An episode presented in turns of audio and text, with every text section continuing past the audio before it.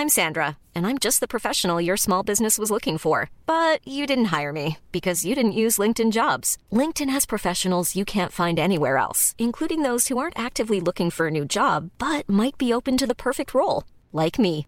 In a given month, over 70% of LinkedIn users don't visit other leading job sites. So if you're not looking on LinkedIn, you'll miss out on great candidates like Sandra. Start hiring professionals like a professional. Post your free job on linkedin.com/people today. Bonsoir à tous, très heureux de vous retrouver. C'est la bonne humeur dans Soir Info et c'est ça qui est important. Ravi de vous retrouver donc jusqu'à minuit, comme chaque soir, avec euh, l'équipe du mardi. Je vous fais les présentations dans une poignée de secondes avec tous les thèmes qui seront abordés également dans cette soirée. Mais avant cela, le rappel de l'actualité. Comme chaque soir, il est 22h. Moscou brandit une fois de plus la menace atomique. La Russie a le droit d'utiliser des armes nucléaires si nécessaire. Déclaration martelée aujourd'hui par Dimitri Medvedev, ancien président et actuel numéro 2 du Conseil de sécurité russe. La doctrine militaire du pays prévoit la possibilité de telles frappes en cas d'attaque contre son territoire. Un territoire qu'elle considère en passe de s'agrandir en affirmant que le oui est largement en tête au référendum d'annexion. Une opération anti-stup dans le 16e arrondissement de Paris. L'objectif est éradiquer un réseau de trafiquants qui tient depuis plusieurs, plusieurs points de deal dans le sud-ouest de la capitale. L'opération a permis d'interpeller un certain nombre d'individus qui vont être déférés à la justice. À Paris, deuxième jour de la Fashion Week en prêt à porter, les fidèles de Dior avaient rendez-vous aux Tuileries pour la présentation de la collection Printemps-été 2023. Un défilé dédié à Catherine de Médicis, incarnation des liens entre la France et l'Italie, tout comme la directrice artistique de la maison, Maria Grazia Curie. Elle s'est emparée des larges robes à cerceau, des corsets et des chaussures à talons de l'époque. La Fashion Week qui déferle sur Paris. Yohann Usaï. Ah, je vois que Karim Abrik euh, a l'air passionnée également. Ouais, mais j'ai toujours pas eu mon billet. Non, vous étiez pas Ça va, Ah, venir, oui. vous inquiétez pas, ça va arriver. Je vous rassure, vous êtes tous très élégants, tous et toutes absolument pourrait ce défiler, soir. c'est ce que vous voulez Yohann dire. Usaï qui défile régulièrement dans la rédaction de CNews. Bonsoir, cher Yohann, journaliste Bonsoir, politique. Évidemment, Karim Abrik qu'on a aperçu. Bonsoir de la rédaction également de CNews. Alexandre Devecchio du Figaro, rédacteur en chef évidemment. Bonsoir à vous. Voilà pour ce côté de la table. De l'autre côté, Véronique Jacquier. Bonsoir, chère Véronique, journaliste politique et Jean-Sébastien Ferjou, patron directeur de la publication d'Atlantico. On a beaucoup de choses à évoquer ce soir, j'ai envie de vous dire comme tous les soirs, à commencer euh, par ce feuilleton qui euh, malheureusement, bien malheureusement, nous tient euh, en haleine, la chronique de l'insécurité au quotidien, particulièrement dans la ville de Nantes qui concentre tous les regards depuis quelque temps. Vous parlez hier du tragique viol de cette femme de 40 ans par trois individus soudanais en plein centre, ça s'est passé samedi. Aujourd'hui, un policier a été gravement blessé encore une fois dans la ville de Nantes dans le cadre d'un contrôle de police. La victime a été blessée alors qu'un jeune homme en scooter non casqué a refusé de se soumettre à un contrôle. Le policier souffre d'une fracture ouverte à la jambe. Les faits ont lieu dans le quartier de Bellevue à Nantes, un secteur connu pour son trafic de drogue et des violences qui sont euh, régulièrement liées. Je remercie euh, Aurélie Brandebourg également d'être avec nous en direct par euh, visio. Bonsoir madame, vous êtes secrétaire régionale Pays de la Loire, unité SGP Police. C'est évidemment très important de vous avoir ce soir pour comprendre déjà ce qui s'est passé cet après-midi. Un rapide rappel des, des faits. Qu'est-il arrivé à votre collègue et dans quel état est-il ce soir? Tout d'abord, euh, bonsoir à tous. Euh, donc, euh, concernant ce jeune collègue policier adjoint, lors d'un contrôle de la route, ce dernier a été percuté par un scooter. Euh, comme vous l'avez indiqué tout à l'heure, euh, il a une double, a une fracture au tibia péroné et il doit aussi passer des examens euh, complémentaires, notamment un scanner. hein. Bien entendu, son pronostic vital n'est pas engagé. Toutefois, pour ce jeune collègue qui devait rentrer à l'école de police au mois de novembre, ben, ça va compromettre les choses. hein. Et on lui souhaite un prompt rétablissement, bien entendu. Vous lisiez avec moi ce message adressé par Gérald Darmanin sur le réseau Twitter, soutien aux policiers gravement blessés à la suite d'un refus, d'obtempérer à Nantes afin d'y mener de nombreuses opérations de police. Une unité de force mobile y est envoyée dès ce soir sur mon instruction et la CRS 8 sera sur place demain. La CRS 8, Madame Brandebourg, ce n'est pas n'importe quelle compagnie. hein. Le ministre veut envoyer un, message fort, c'est de la com pour dire on prend les choses au sérieux parce que en l'état actuel des choses, vous êtes dépassé dans ce secteur? C'est pas une question qu'on est dépassé, c'est qu'à un moment donné, euh, par le manque euh, d'effectifs euh, criants, Nantes a été envahie par la délinquance. Hein. C'est-à-dire qu'au fur et à mesure, les délinquants ont pris possession de, la ville de Nantes et notamment de son centre-ville. Et il me semble qu'en l'état actuel des choses, euh, il va falloir euh, euh, du temps pour pouvoir sécuriser à nouveau correctement la ville de Nantes. Et c'est pour ça qu'aujourd'hui, Gérald Darmanin a décidé d'envoyer, comme vous l'avez indiqué, la CRS 8, hein, qui est une unité spéciale qui est là pour lutter, notamment sa mission première, les violences contre les violences urbaines. Aujourd'hui, cette CRS 8 va être là pour mener des euh, des, missions de sécurisation dans les différents quartiers et aussi permettre un instant de retrouver euh, la paix et la tranquillité euh, publique. Hein. Mais je pense que le travail va être de longue haleine afin de reconquérir ce territoire, hein, le territoire nantais. Bien entendu, dans ce genre de circonstances, on est toujours euh, euh, preneur euh, d'une aide des mairies, hein, dans le cadre du continuum de sécurité notamment. Mais malheureusement, il est certain qu'au niveau de la mairie de Nantes, il y a encore des efforts à faire sur cette voie-là. Vous restez avec nous, Aurélie Brandebourg, si vous le voulez bien. On va faire un petit tour de, plateau sur cette question. Véronique Jacquet, peut-être pour, pour commencer.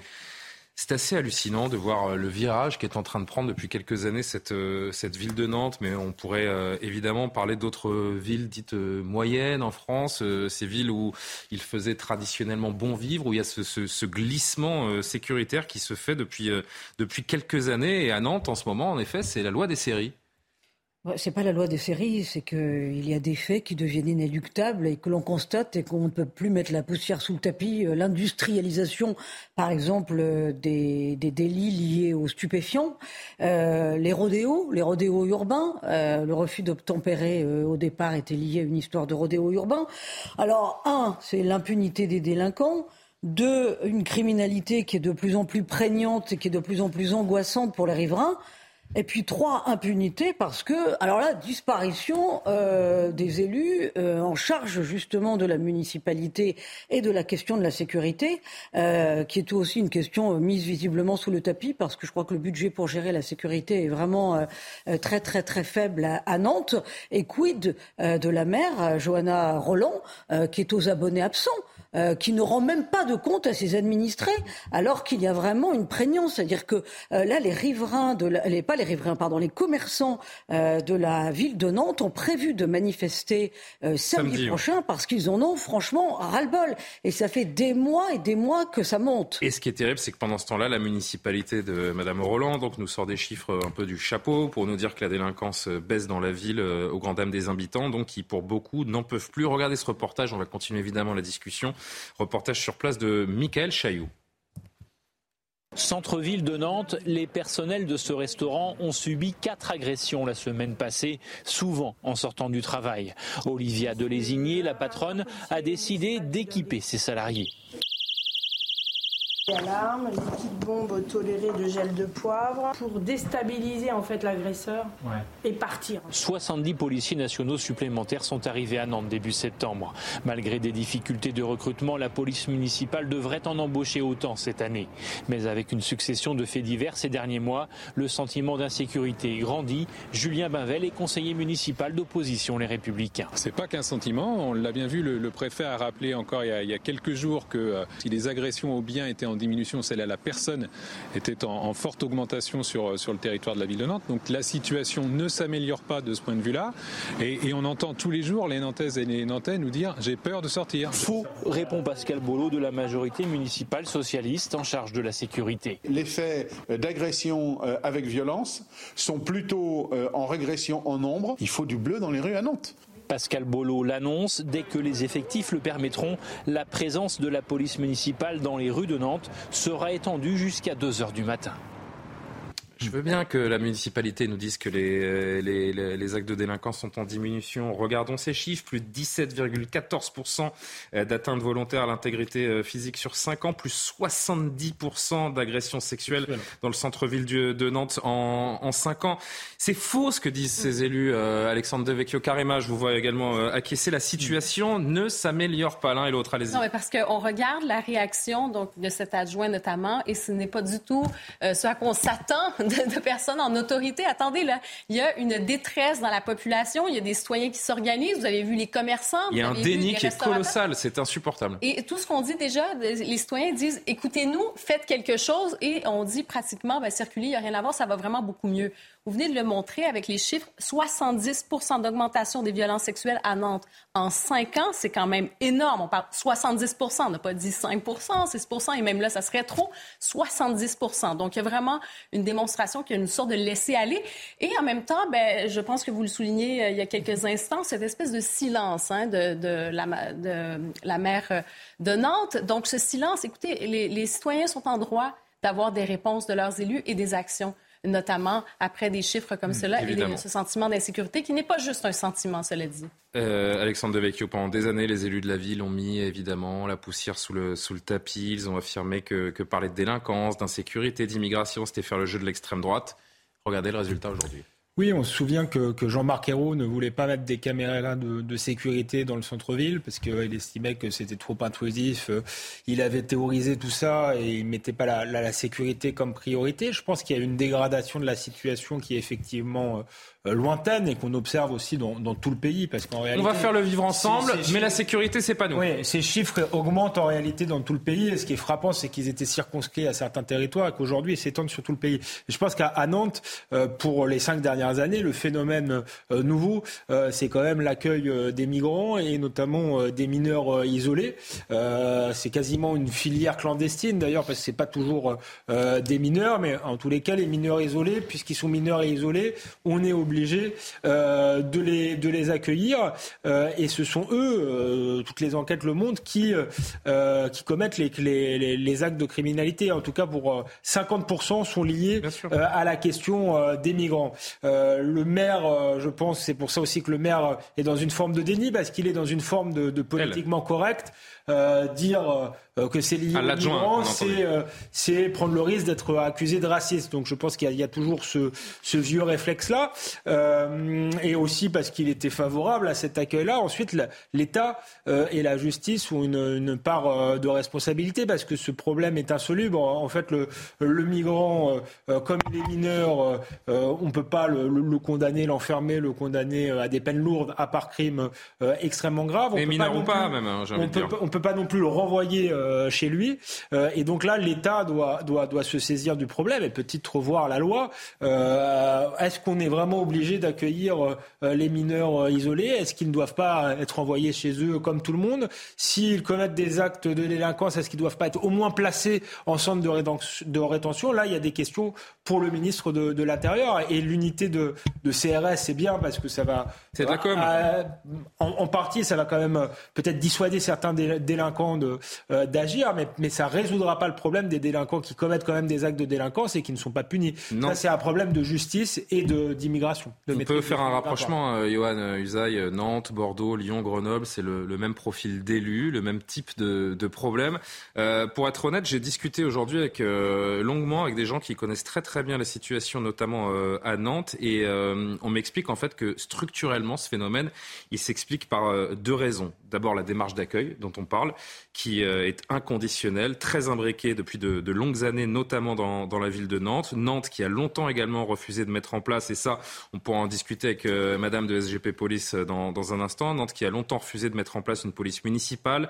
L'État ne peut pas faire tout seul, donc vous avez ce résultat. Beaucoup d'errance, des publics qui ont parfois traversé l'Europe pour, euh, pour venir en France, qui sont mal en point, avec euh, certains réfugiés qui ont de gros problèmes psychologiques, voire psychiatriques, qu'on est obligé d'accueillir parce qu'il y a quelque chose qui s'appelle la Convention de Genève et que c'est comme ça et pas autrement. Oui, vous dites toutes ces villes ont un point commun, elles ont la même municipalité, les mêmes élus. Le même type. Oui, et toutes ces villes ont aussi, pardon, le même gouvernement. C'est le gouvernement français et qui a quand même une responsabilité, pardon. Mais les élus locaux, on, leur parle là-dedans. J'entends bien, mais on parle quand même de sécurité. Le régalien, pardon, c'est une compétence de l'État qui a quand même du mal, on se rend bien compte, à gérer l'insécurité en France. Donc Johanna Roland se lave les mains de la non, situation Non, c'est pas ce que j'ai dit. J'ai dit que c'est un problème qui concerne d'abord et avant tout le gouvernement parce qu'on voit bien que ça n'est pas un problème qui concerne uniquement la ville de Nantes, uniquement Lyon ou uniquement Bordeaux. Euh, de plus en plus de villes. Pardon, Johan, mais j'ai l'impression que ces maires dont vous parlez, chose, ils ont pris d'une certaine manière, je le mets entre guillemets, l'État en otage en disant nous, nous sommes là pour le vivre ensemble et vous, vous occupez de la sécurité. Alors, effectivement, la police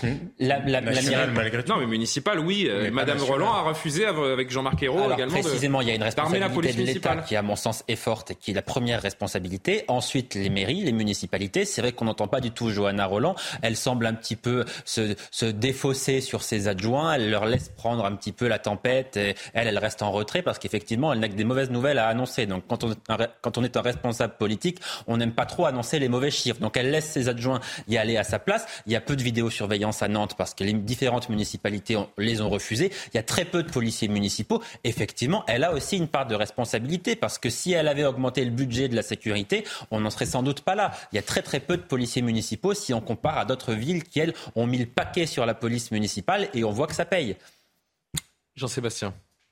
Mais je suis d'accord sur ce point avec euh, Johan Usaï. Effectivement, il y a une responsabilité de l'État, ne serait-ce que parce que si les municipalités, de toute façon, sont en défaut, euh, il appartient à l'État quand même de faire. Euh, Et là, l'État, il est en train de faire 70 policiers en, en plus là ces, ces dernières oui, semaines. Enfin, la, la, situation, elle ne vient pas, elle vient pas d'apparaître. Euh, Julien, à Nantes, on est en train d'en parler là, mais les, la dérive des chiffres qu'on vient d'évoquer, ça ne date pas euh, de la semaine dernière. Effectivement, il y a eu l'accueil des migrants, il y a le fait qu'il y a tout ce tissu autour de Ah, Nantes où il y a hein. beaucoup. Effectivement, c'est l'État qui a laissé se dégrader la ZAD. C'est l'État qui a eu la lâcheté de ne pas évacuer la ZAD de Nantes parce qu'il y a les migrants, mais il y a aussi cette insécurité qui est liée. Figurez-vous qu'autour de la ZAD de Notre-Dame-des-Landes, bien souvent la nuit, on trouvait des voitures, euh, des voitures euh, volées en train de brûler sur les chemins de campagne. Donc cette délinquance-là qui est liée à la ZAD, elle existe aussi. Il n'y a pas que des gens qui cultivent euh, du pissenlit bio hein, dans la ZAD. Non, non, mais cette connivence avec une ultra-gauche de militants la qui- réalité. qui ont saccagé d'ailleurs les, de les commerces de ces villes pendant les, les de manifestations de, Nantes, Gilets jaunes. elle- la ville de Nantes, oui, et qui s'appelle tous Camille,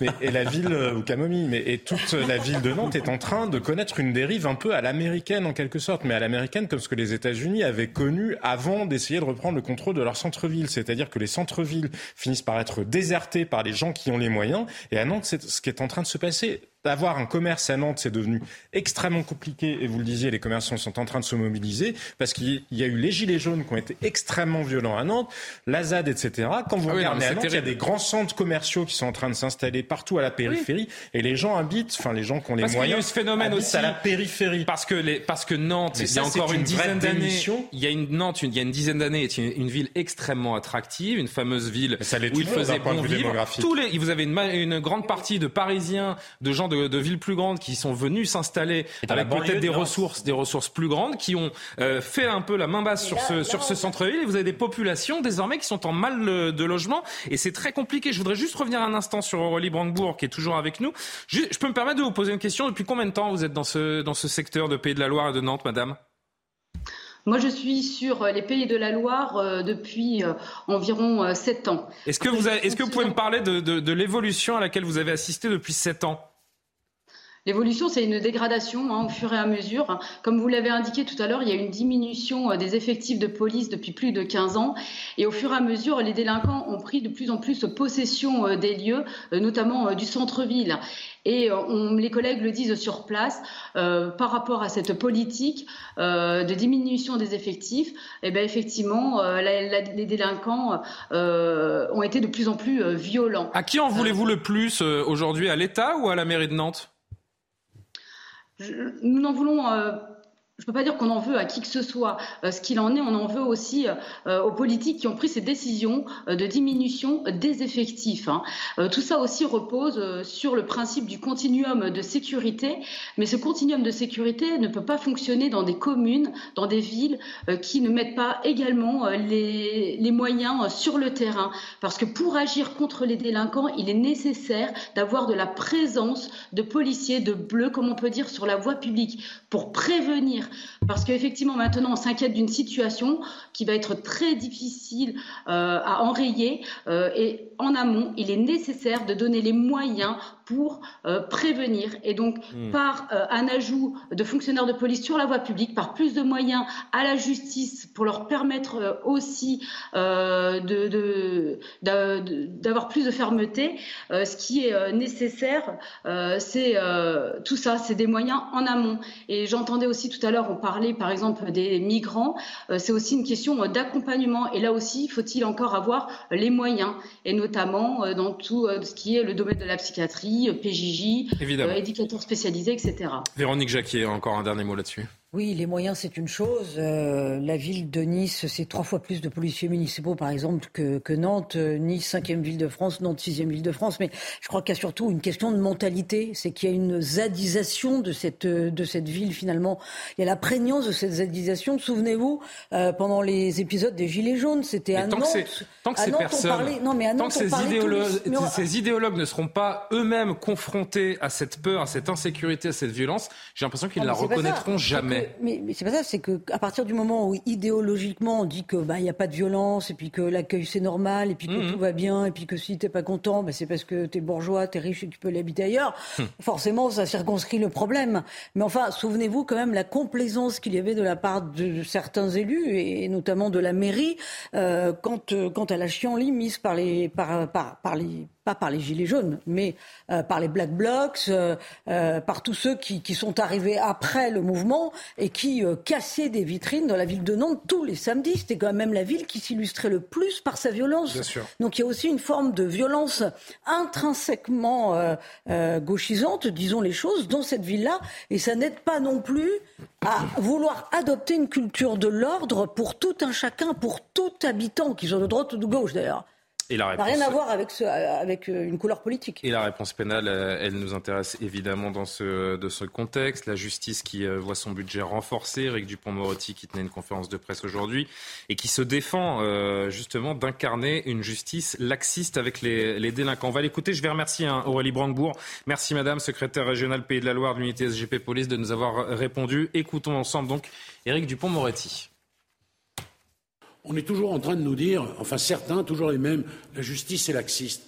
On est passé euh, en matière correctionnelle en 15 ans de 6 euh, mois euh, à plus de 9 mois en matière correctionnelle d'emprisonnement ferme. Et en matière criminelle, et ce sont d'ailleurs les Français qui rendent la justice, puisqu'ils appartiennent au jury populaire, on est passé de 14 à 16 ans. Quand on fait une présentation fait diversière de la justice et qu'on s'arrête au quotidien sur de la délinquance qui a pu être commise dans un pays qui fait 67 millions d'habitants, on donne à croire naturellement qu'elle est laxiste. Et certains se régalent avec ces mots. Je vous vois vous régaler, euh, Alexandre Devecchio, à dire que la justice vous savez qu'on peut changer de nom de famille. Eric Dupont-Moretti l'a permis. Vous pouvez vous appeler certains désormais. Mais ce qui m'a, oui, ce qui m'a, ce qui m'a amusé, c'est qu'il a dit euh, certains reprochent à la justice d'être laxiste, toujours les mêmes. Donc je me demandais s'il s'adressait directement euh, à nous. je, je vous vous sentez visé À vous surtout Non, bah, pas moi personnellement, mais c'est vrai qu'autour de ce plateau, on peut avoir. D'ailleurs, on ne dit pas ça parce que c'est devenu un, un, un, poncif, mais on s'interroge sur le fonctionnement de, la justice. Et je ne comprends pas pourquoi euh, le ministre est sur la défensive. Euh, il devrait dire. Bah, c'est un peu sa marque de fabrique, non? Oui, c'est sa marque de fabrique, mais je pense que c'est une mauvaise communication euh, depuis le début. il devrait reconnaître qu'il y a un certain nombre de dysfonctionnements. Quand on a assuré des défenses pendant des années, on, est, on finit par être sur la défensive. Hein, ça, exactement. Et, nous apporter, et essayer d'apporter des solutions. Là, on voit, on voit qu'il n'est pas là-dedans et qu'il et que voilà et qu'il y a une forme de déni Là encore, ça fait penser à cet adjoint au maire de Nantes qui nous dit euh, il n'y a pas d'insécurité. Donc là, il nous dit pas il n'y a pas d'insécurité, mais il nous dit on met en exergue des faits divers. Et en fait, ce sont des choses euh, exceptionnelles. En réalité, les Français le sentent dans leur chair. C'est pas exceptionnel quand vous avez des enfants, que vous avez peur qu'ils sortent à, une certaine heure, quand vous n'osez pas prendre les, transports en commun, quand vous avez été agressé, parfois pas gravement, euh, mais tout de même, voilà, c'est quelque chose qui marque et on en a dans toutes les familles. On peut pas dire qu'il n'y a pas d'insécurité et qu'il n'y a pas de problème non plus de, justice. après, ensuite, les problèmes de justice, c'est pas seulement l'idéologie des juges, même si je pense que ça en fait euh, euh, tout de même partie. On l'a dit, il n'y a pas assez de, de places de prison parce qu'en fait, les peines, quand on regarde, elles sont relativement lourdes, mais elles ne sont pas euh, appliquées. Dans leur elles ne sont pas exécutées. Et donc, on aimerait que le ministre de la Justice nous explique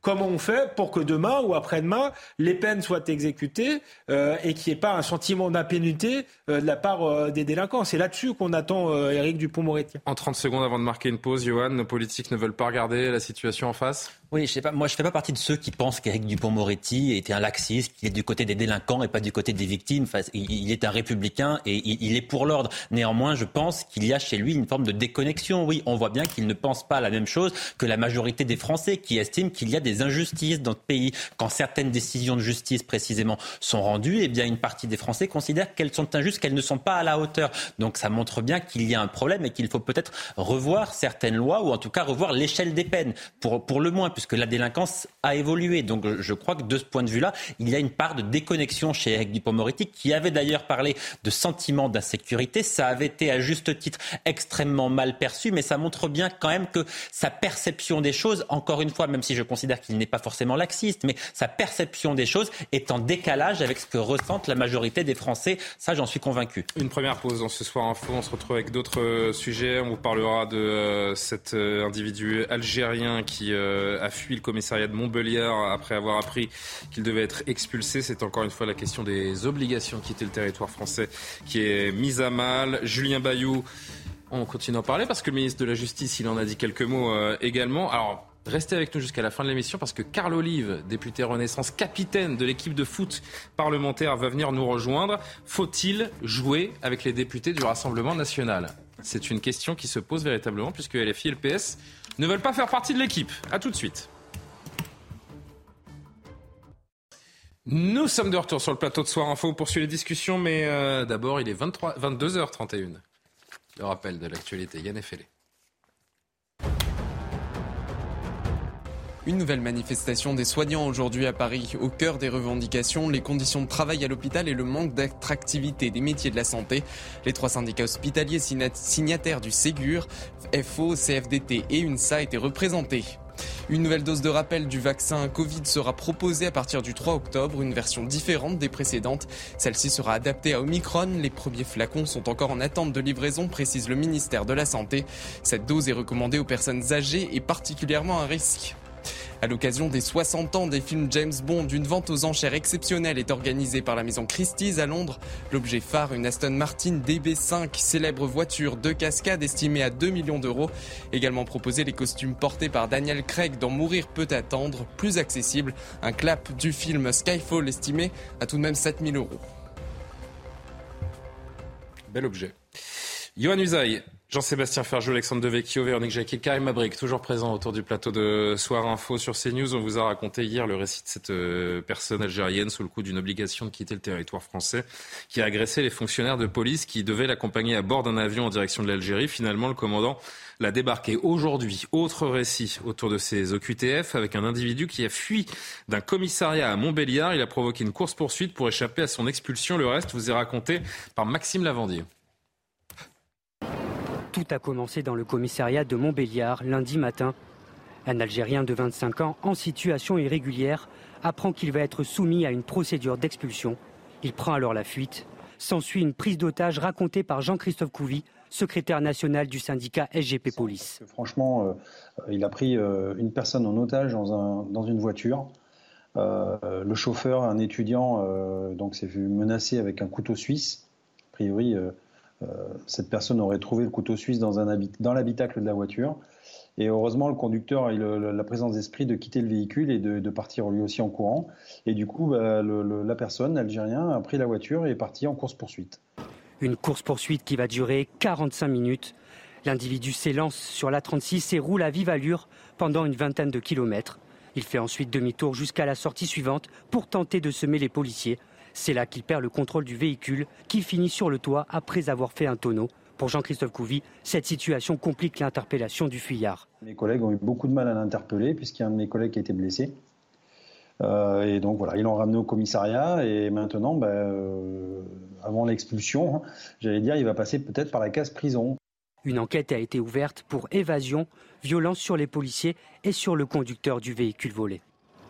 C'est déjà compliqué d'expulser quelqu'un en situation irrégulière, mais si vous devez faire face à ce type de comportement, c'est encore pire, Alexandre Devecchio. Oui, d'autant plus que je ne comprends pas totalement euh, l'affaire, parce qu'il me semblait euh, qu'avec la directive retour, retour et c'est l'un des problèmes des OQTF, c'est qu'auparavant, quand vous étiez euh, en situation irrégulière et que vous étiez interpellé, vous étiez placé en garde à vue et ensuite vous étiez reconduit. la directive retour, qui, est une directive européenne qui a été retranscrite par François Hollande, fait qu'en réalité, euh, c'est plus comme ça, c'est plus considéré comme un délit ça a été dépénalisé, le fait d'être en situation irrégulière, et du coup, vous recevez un petit papier vous indiquant que vous devez partir. Un avis d'expulsion. Donc là, peut-être qu'il avait fait quelque chose euh, avant, ou où il a paniqué, euh, mais en réalité, ils n'ont même pas besoin de fuir. parce, que, sur le principe, il vient juste se faire notifier une obligation de quitter le territoire sous un certain délai. Moi, c'est ça que j'ai du mal à comprendre. En fait. Pourquoi est-ce qu'il il a paniqué, soit peut-être il avait un casier judiciaire, ce qui serait pas surprenant euh, vu, vu, vu sa, sa réaction.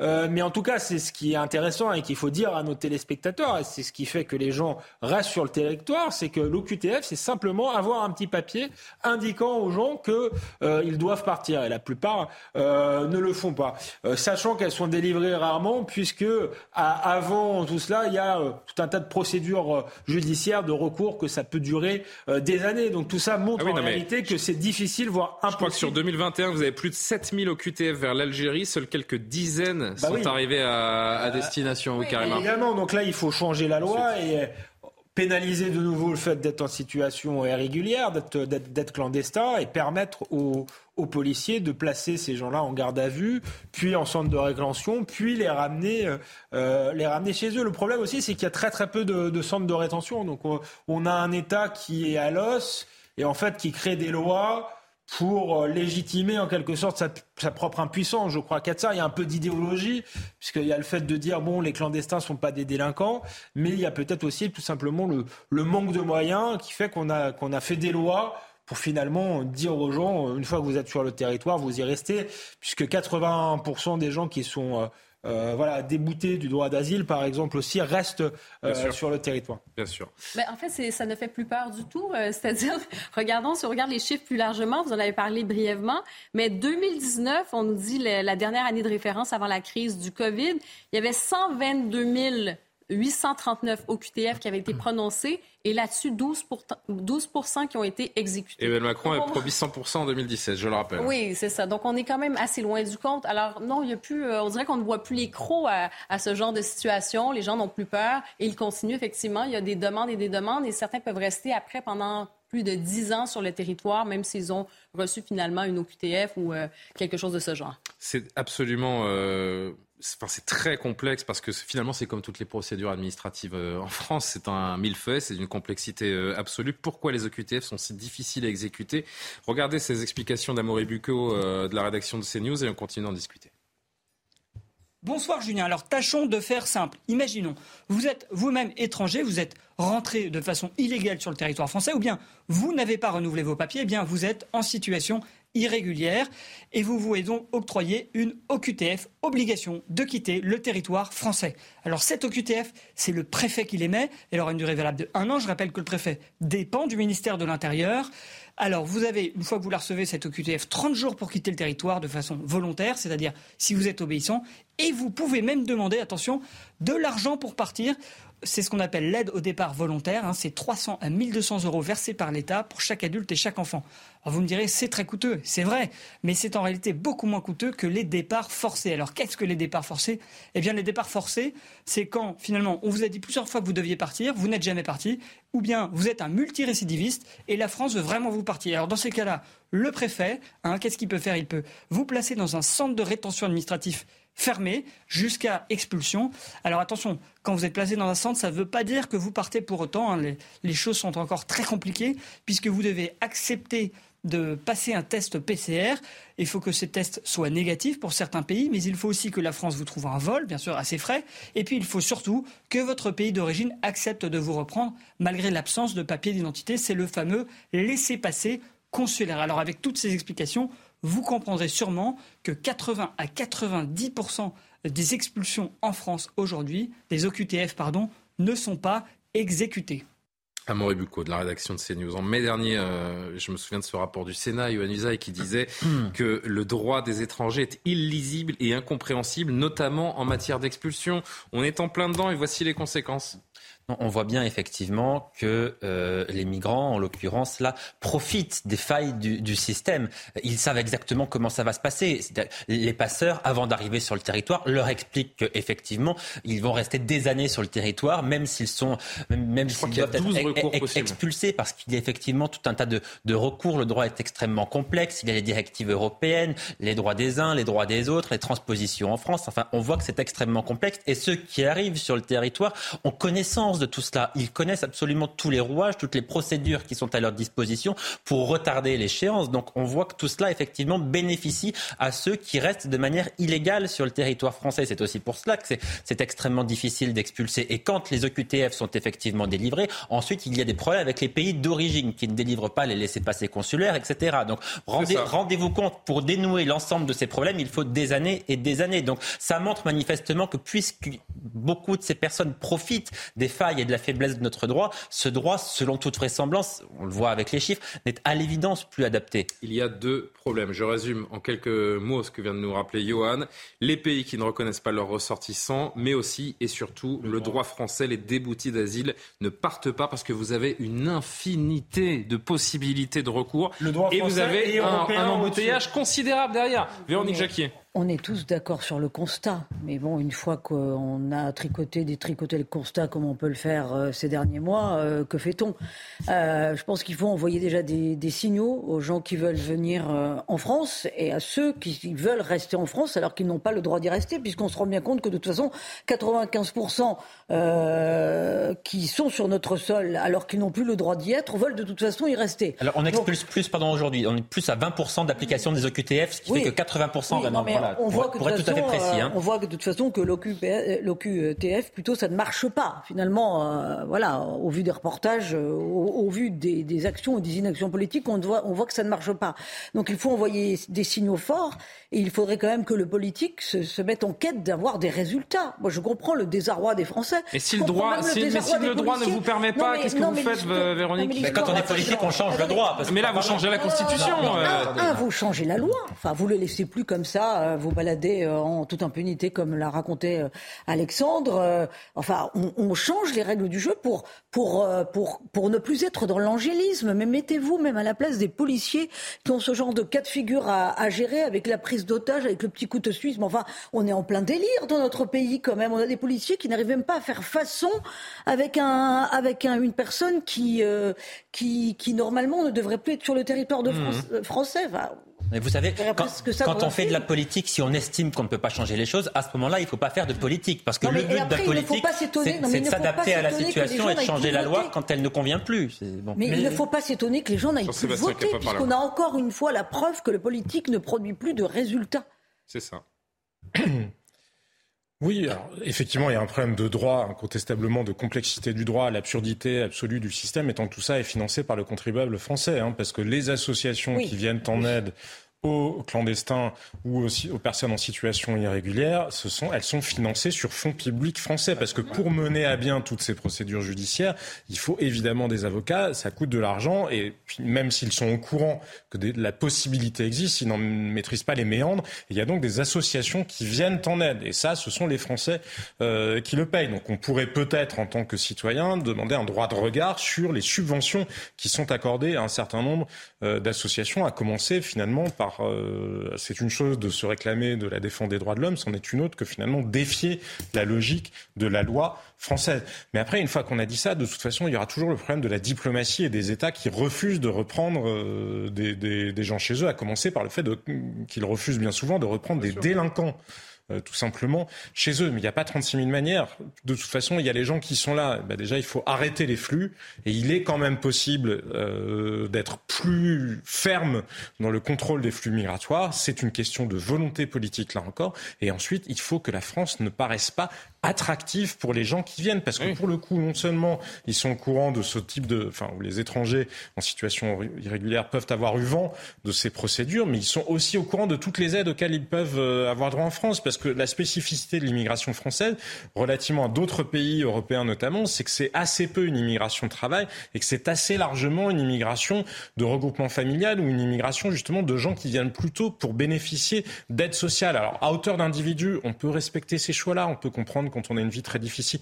Le sujet n'est pas celui-là, n'est pas de verser des larmes de crocodile. Si on considère collectivement qu'il y a un enjeu, que la France est arrivée au bout de ses capacités d'intégration et ses capacités d'absorption, eh ben, il faut se montrer ferme. C'est ce que le Danemark notamment a su et parce ça renforce les fractures aussi. Mais et ça, le, pas la Danemark, du le pays, Danemark hein. l'a fait, le Mmh. Danemark l'a fait, y compris en faisant Bon. des campagnes parfois de communication dans les pays de départ extrêmement dures.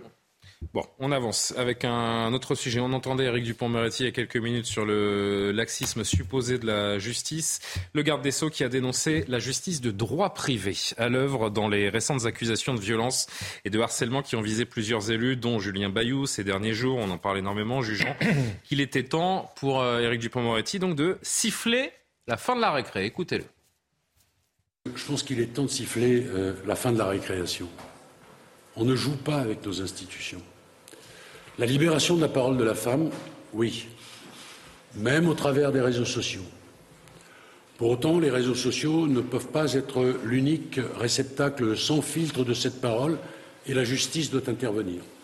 On est en train, là, de créer une justice de droit privé qui n'a strictement aucun sens. C'est mortifère et délétère pour les grandes institutions qui sont les nôtres et en particulier pour la justice que je veux défendre. Il n'y a pas de code de déontologie euh, mis en place par tel ou tel parti. Euh, il y a la justice et il y a un code pénal. Commentaire sur ce coup Non, de gueule du garde des Sceaux. Je vous tout sens- à l'heure, euh, tout Oui. à l'heure, je, je disais beaucoup de, de mal du, du- du garde des sceaux. Et là, vous allez je en dire du bien. euh, ouais, je vais en dire du bien parce que je trouve qu'il est extrêmement clair. Comme aucun homme politique n'a eu le courage de l'être, il dit il n'y a pas de comité de pseudo-comité de déontologie. Il y a euh, la justice, un point, c'est tout. On est en train d'instaurer une justice de droit privé. Donc il, il montre la, la- la catastrophe que c'est aujourd'hui par politiquement correct, par soumission à quelques pseudo-féministes extrémistes. On est en train de, de menacer nos institutions, la démocratie. Je trouve qu'il a raison et qu'il est plus plutôt courageux là-dessus. Et il a quand même une qualité avec Dupont-Moretti, même si je suis pas d'accord avec sa politique pénale, c'est je trouve qu'il s'exprime en français. Euh, c'est pas un techno. Euh, quand il a quelque chose euh, à dire, il le dit et on comprend très bien euh, ce qu'il veut dire. Voilà, ça, fait du bien. Il a longtemps plaidé, hein, euh, cher Alexandre. Aucune plainte n'a été déposée euh, contre Julien Bayou, ni aucune enquête judiciaire ouverte dans cette affaire. Et pourtant, il a euh, démissionné de, ses fonctions chez Europe Écologie Les Verts. C'est ce que dénonce clairement euh, Éric Dupont-Moretti. Oui, il dénonce le fait que Sandrine Rousseau se soit auto-désigné procureur sur un plateau de télé. Voilà, c'est ça. En fait, la véritable C'est affaire. aussi simple que ça. Non, mais la- oui, Au, au- au stade où nous en sommes ce soir, la véritable affaire est de la- savoir pourquoi Sandrine Rousseau Ne démissionne a- a- ne- ne- non mais vraisemblablement.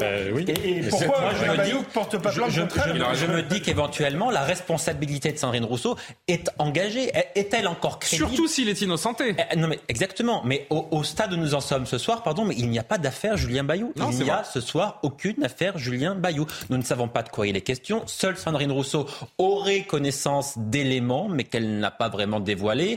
Elle-même dit que les éléments dont elle seule visiblement a connaissance ne sont pas pénalement répréhensibles. Donc il n'y a pas ce soir d'affaire Julien Bayou. Il y a une affaire Sandrine Rousseau qui s'est auto-désignée procureur sur un plateau de télévision, qui a livré à la vindicte et euh, aux rumeurs euh, Julien Bayou qui n'a même pas pu se défendre pour l'instant. Alors on verra bien effectivement s'il est coupable ou innocent. Il mais devrait s'exprimer, hein, d'ici demain ou après-demain, Mais, mais coupable de quoi? Enfin, nous, nous ne savons même pas de quoi il pourrait être coupable. Donc à ce stade, il est présumé innocent. Il n'est pas comme euh, l'espérerait Sandrine Rousseau présumé coupable. Elle l'a auto-désigné présumé coupable. Ça n'est pas le cas. Nous sommes Et dans un état fait- de droit et je trouve qu'Éric Dupont-Moretti a eu les mots justes pour défendre cet état de droit qui est quand même quelque chose de fondamental et de central dans une démocratie comme la nôtre. Ce que veut nous rappeler le garde des Sceaux, euh, Karim Abrik, c'est que la libération de la parole ne donne pas le droit Absolument. Je pense que c'est une prise de parole qui était importante. Effectivement, on est peut-être dans cet état, dans cette fameuse dérive il faut rappeler les principes de base de la justice. Ceci étant dit, malgré cette déclaration, on a beau dire ça, ce sont de belles paroles, un message fort qui est envoyé. Mais ça va continuer. Les, réseaux sociaux existent encore. Je suis désolée, ça existe encore, et mais, c'est ce qui arrive. C'est une boîte de Pandore qui a été ouverte. Non, mais c'est vrai qu'il y a une boîte de Pandore. Il y a une réflexion à avoir aussi sur euh, ben, qu'est-ce qu'on va faire pour ne parce que cette parole-là qu'on. Mais il faut juste faire en sorte que les noms ne soient pas jetés en pâture avant qu'il y ait une mise en examen. il faut légiférer là-dessus et faire condamner les gens qui jettent des noms en pâture ben avant qu'il y ait des mises en examen. Mais ça, c'est quelque chose qui est réclamé par beaucoup de gens. Ça s'appelle la diffamation. Il n'y a pas besoin de légiférer. Ben non, regardez là, il ne fait pas de procès en diffamation, Julien Bayou. Hein. Pour l'instant. Il y a la question de la responsabilité, par exemple, les plateformes. Est-ce que les plateformes, les Twitter de ce monde, les Facebook, est-ce qu'il y a quelque chose là d'un point de vue légal?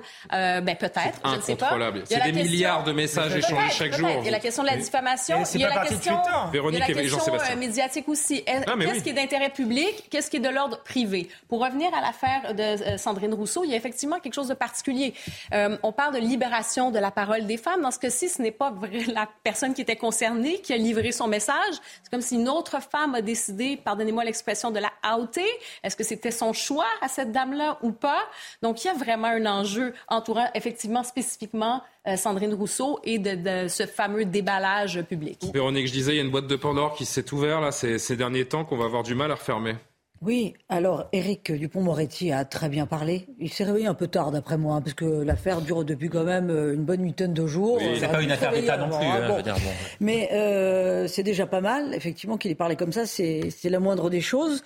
Euh, je dirais qu'il y a une affaire, euh, bien entendu, Sandrine Rousseau, mais enfin, il y a aussi une affaire au sein des Verts, parce qu'ils auraient pu laisser Julien Bayou en place, hein, en disant. Euh, c'est lui qui a choisi de. Mais parce qu'il était sous pression. mais il y a un moment, si vous êtes droit dans vos bottes. La parole de sa femme, c'est la parole de sa femme, et ça ne nous regarde pas.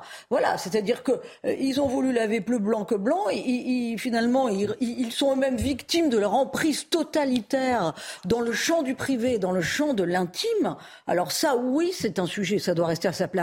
Maintenant, le fantasme de croire que quand on crée au sein d'un parti une cellule de déontologie, ah qui là encore va juger mieux qu'un juge ou un procureur ou tout le tintouin, pardonnez-moi, c'est pas tout à fait la même chose, c'est pas tout à fait la même échelle, mais euh, la fameuse COCOE qui avait été instituée euh, du temps de la droite en 2012 pour justement trancher entre Jean-François Copé et François Fillon pour savoir qui avait gagné, euh, ils n'ont jamais été capables de trancher. Donc voilà, je crois qu'il faut quand même laisser la justice. C'est un peu la fausse bonne idée. Sandrine Rousseau considère qu'on n'a pas besoin de la justice. de la politique. Non, mais ils sont là pour faire de la politique. Oui, mais Sandrine Rousseau dit qu'elle croit les femmes. Quoi qu'il arrive, elle croit les femmes. Pourquoi juger? À partir du moment où vous croyez les femmes Pas besoin de justice. Le problème n'est pas que Sandrine Rousseau croit ou non les femmes, parce que ça, effectivement, c'est la manière dont les Verts ont réagi. Sandrine Rousseau, si elle était toute seule, euh, ça, ah pas, euh, ça ne produirait pas grand-chose. Et puis, pardon, hein, mais Julien Bayou, il est aussi l'un des artisans de ce, de ce système de délation, de loi du soupçon.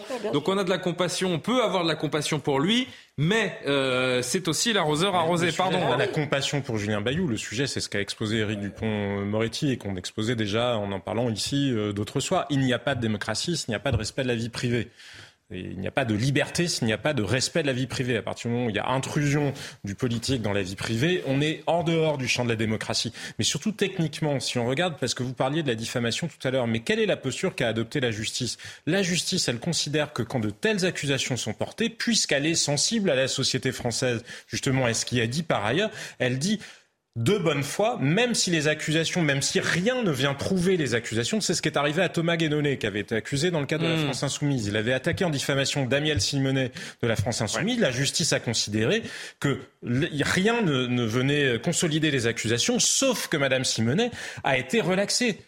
Parce que justement la justice considère que quand les accusations sont portées de bonne foi au nom d'un combat, c'est là où Éric Dupont-Moretti a peut-être des questions, des questions à se poser. parce qu'il y a autre chose. On juste d'un mot, il y a autre chose. Sandrine Rousseau, elle devrait assumer si elle avait quelque chose à dire. Elle n'avait déjà en tant que parlementaire, elle, aurait dû aller. Julien Bayou étant parlementaire aussi, aller voir euh, le, le, le, déontologue de l'Assemblée nationale. Et surtout, il existe un autre délit en droit français qu'on oublie qui s'appelle dénonciation de faits imaginaires. Si vous dénoncez des faits imaginaires à une autorité judiciaire ou administrative, vous êtes poursuivi et vous pouvez être sévèrement condamné. Et elle se garde bien parce que c'est une grosse lâche. C'est une grosse lâche. Elle se garde bien. bah si, pardon, quand vous faites ce qu'elle a fait à la télévision, mais que vous n'allez pas ni voir le déontologue de l'Assemblée nationale, ni voir un commissariat et que vous n'envoyez pas la personne au commissariat, c'est parce que vous savez précisément que vous risqueriez gros si vous l'aviez fait. Eh ben vous, vous en avez gros sur la patate, euh, Jean-Sébastien. il, a raison. On marque une pause. Euh, Alexandre, je sais que vous voulez dire encore un petit mot. On prendra 2-3 minutes euh, en retour de pub pour, pour conclure cette conversation. À tout de suite.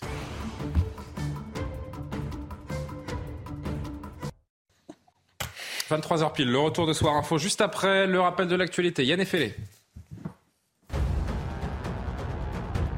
Le oui en tête à près de 98% au référendum d'annexion. La Russie et les autorités, des régions qu'elle occupe en Ukraine revendiquent la victoire dans déjà trois régions. Depuis, les réactions se multiplient. Paris les qualifie de mascarade. Le secrétaire d'État américain Anthony Blinken assure que l'Occident ne les reconnaîtra jamais. L'anesthésiste de Besançon soupçonné de huit nouveaux cas d'empoisonnement, la liste n'en finit pas de s'allonger pour Frédéric Péchier, déjà mis en examen pour 24 empoisonnements qu'il a toujours nié. Le praticien est soupçonné d'avoir pollué les perfusions de patients de ses collègues pour provoquer des arrêts cardiaques avant d'intervenir en démontrant ses talents de réanimateur, mais aussi pour discréditer des collègues avec lesquels il était en conflit.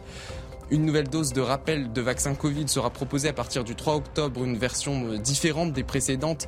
Celle-ci sera adaptée à Omicron. Les premiers flacons sont encore en attente de livraison, précise le ministère de la Santé. Dans les Caraïbes, l'ouragan Yann de catégorie 3 a balayé l'ouest de Cuba. Sur son passage, il a provoqué d'importants dégâts avec des rafales jusqu'à 200 km heure et des pluies torrentielles. Il prend maintenant la direction de la Floride où l'état d'urgence a été décrété. Retour donc euh, avec euh, Karima Brick, Véronique Jacqui, Alexandre Devecchio, Jean-Sébastien Ferjou et Johan Usaï. Encore un petit mot sur euh, cette affaire Julien Bayou et ce qu'en a dit donc aujourd'hui le garde des Sceaux Eric Dupont-Moretti qui parle de, de, droit privé. Il juge qu'il est temps de siffler la fin de la, de la, la récréation. C'est vrai que croire d'emblée toutes les femmes quand elles parlent pour dénoncer, c'est sur le papier, j'ai envie de dire un, beau slogan, et pourquoi pas, mais ça peut se heurter à une forme de, réalité parfois contradictoire. Écoutez, Alexandre, je sais que vous vouliez dire encore un, mot, je reviens vers vous dans une seconde, mais écoutez ce qu'en dit Manuel Bompard de la France Insoumise, dans la tourmente également euh, actuellement. Écoutez-le. C'est sa décision, moi je ne connais pas précisément... Euh, euh, les faits qui lui sont reprochés. J'ai entendu que lui, ce qu'il reprochait, c'était le fait de ne pas avoir la possibilité, si j'ai bien compris, de se défendre. Et ça, je peux comprendre que ça pose un problème. C'est-à-dire que, effectivement, dans les dispositifs qui ont été mis en place en interne dans les organisations politiques pour faire face à la situation, je pense que ces dispositifs sont nécessaires. Par contre, ils doivent respecter un certain nombre de principes. Et un principe, pas le cas pour vous aujourd'hui Je ne sais pas de ce que. C'est ce que dit Julien Bayou, que lui, ne peut pas être entendu. Euh, mais il me semble que, notamment, le principe du contradictoire, c'est-à-dire la possibilité de pouvoir s'expliquer sur les faits qui euh, euh, lui sont reprochés, me paraît être un principe élémentaire. Ces dénonciations des féministes, c'est une bonne chose ou pas, Alexandre Devecchio? Non, je pense que c'est euh, une mauvaise chose. Je, l'ai dit, euh, qu'il y a un côté sénateur euh, McCarthy. Je suis content que le garde des Sceaux explique qu'il ne doit pas y avoir de justice privée, mais qu'il y a la justice. Et donc, quand les femmes ont subi un abus, une violence, elles doivent porter plainte.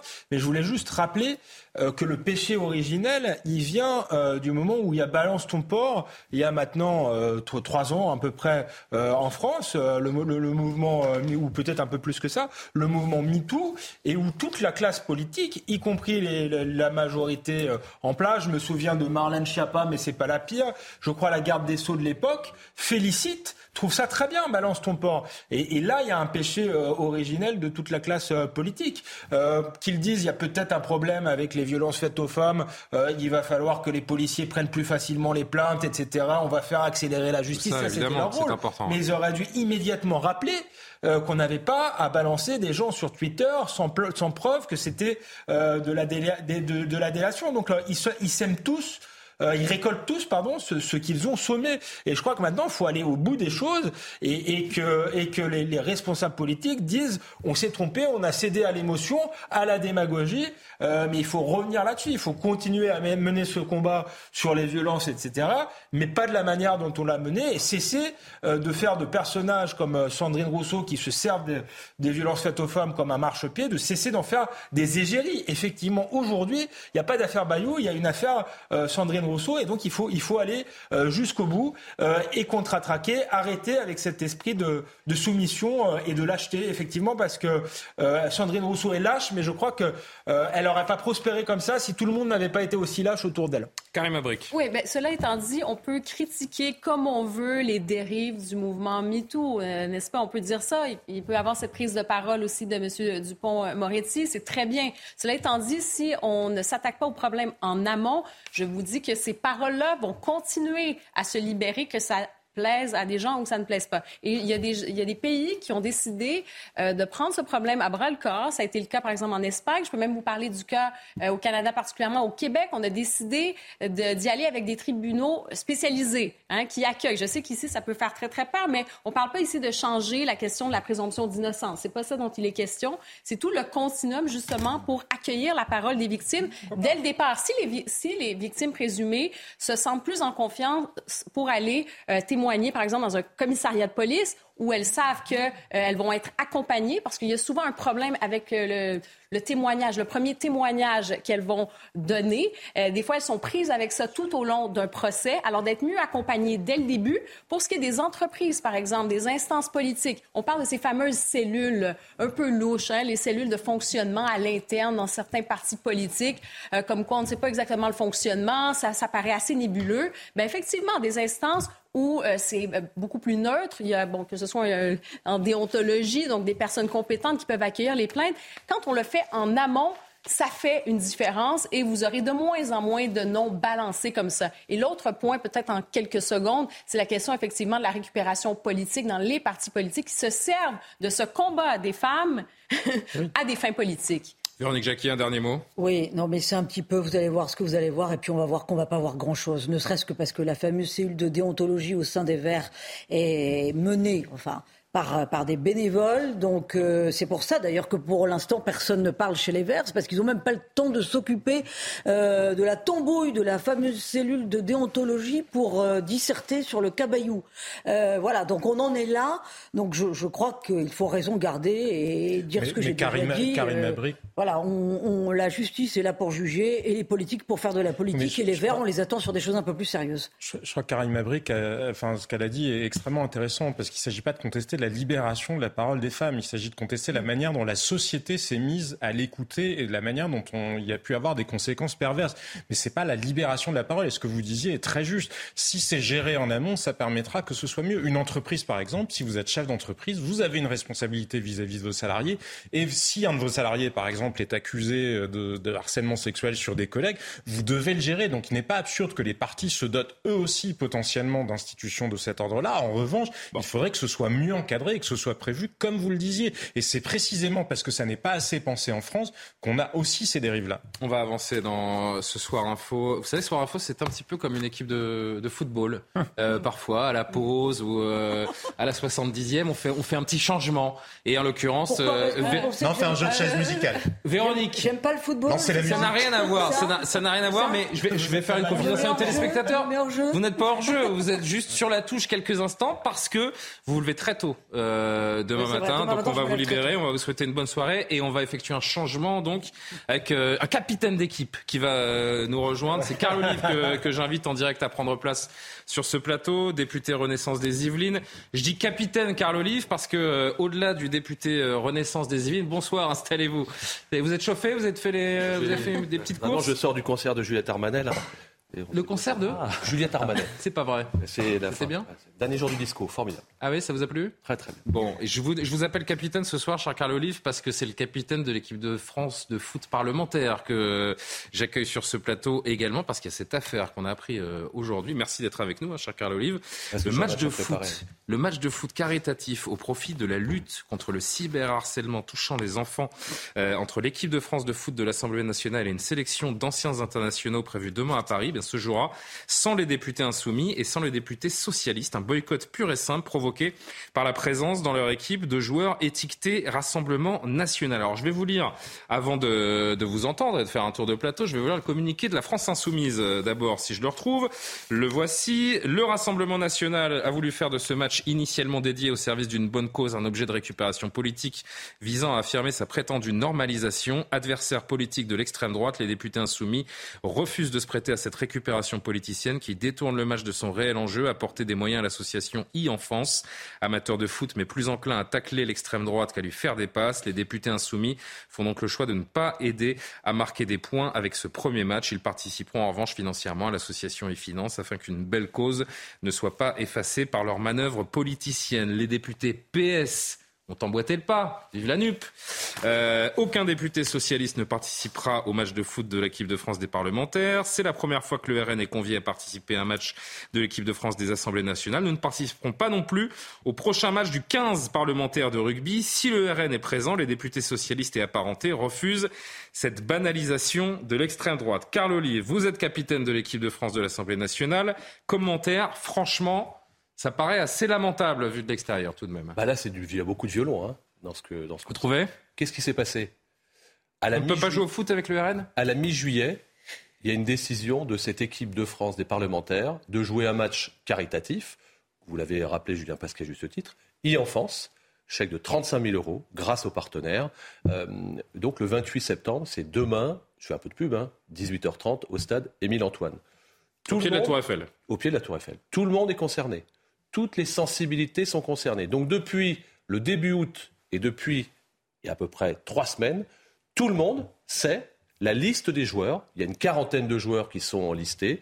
Toute sensibilité politique. Il y a quatre joueurs du Rassemblement national, il y a cinq joueurs de euh, LFI, il y a une personne euh, de, euh, gauche, de gauche socialiste qui est présente. Tout le monde le sait.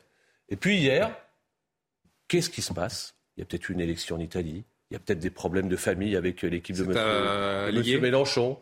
Catastrophe. On ne peut plus jouer. Crime de lèse-majesté. Mais moi, je ne suis, je vais vous dire, vous voulez que je vous parle franchement, le diktat de la France insoumise, ça suffit. Voilà comment on instrumentalise. Voilà comment on prend en otage, en otage une équipe qui vient pour la bonne cause, où on pourrait apporter euh, une image autrement plus, euh, je dirais, louable que celle parfois qu'on renvoie, et j'en suis, au sein de, l'Assemblée. Encore une occasion finalement ratée de la France euh, insoumise. Et je veux vous dire, je suis très en colère parce que je pense aux organisateurs. Ça fait des mois et des mois qu'ils préparent cela. Je pense à cette association. Ça fait des mois et des mois. Le match ne peut pas avoir lieu ils vont, ils vont, être remplacés ou pas ces joueurs-là? C'est les, LFI et PS bah, qui ne viennent pas. Parce que vous connaissez le football. Il y en a 11 sur le terrain, il y en a 40 sur la liste, euh, ah sur la feuille de match. Bon. Je pense qu'on va pouvoir fumer sous la douche. Hein, vous voyez ce que je veux dire, comme disait Coluche. Hein. Euh, non, mais ce qui est, ce qui est intéressant, non, mais ce qui est intéressant au-delà de ça, c'est que le diktat de la France insoumise, ça suffit. Voilà comment on peut être pris au piège par rapport, euh, par rapport à qu'il dénonce de la récupération politique, mais à l'arrivée, c'est cette gauche qui politise le match. Ben, évidemment. Et, et je dirais, c'est bien dommage parce que c'est l'exact contraire de ce qu'on souhaite. Moi, je vais vous dire, je n'ai aucune sympathie ni pour la France insoumise, ni pour le Rassemblement national. Pour autant, comme l'ensemble des 567 députés de cet hémicycle, ils ont été élus démocratiquement. Et justement, euh, qu'est-ce qui, ressort aujourd'hui? On n'arrête pas de parler du Rassemblement national. Et on va encore montrer du doigt, à juste titre, euh, la France insoumise, qui est incapable, finalement, de sortir d'une quelconque politisation dans ce pays. Et ça, c'est insupportable. Donc demain, j'en serai.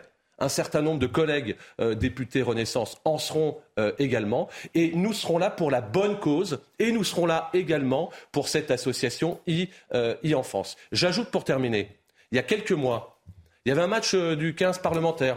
Dans l'équipe, euh, il y avait euh, Alexis Corbière, il y avait Louis Alliot, la France insoumise, aux côtés du Front National. Ça n'a dérangé personne.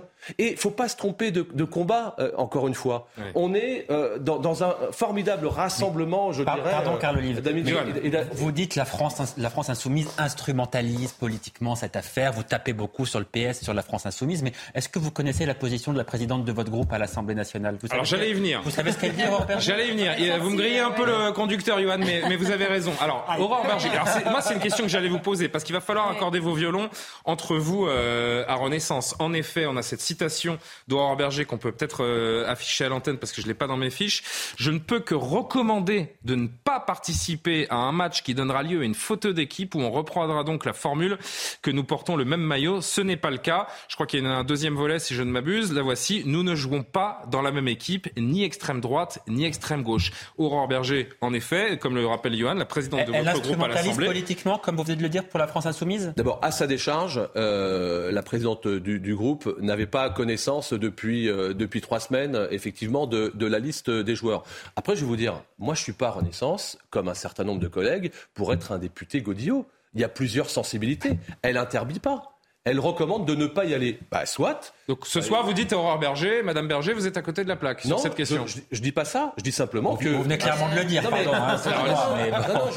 C'est une question de principe, ça vaut pour tout le monde.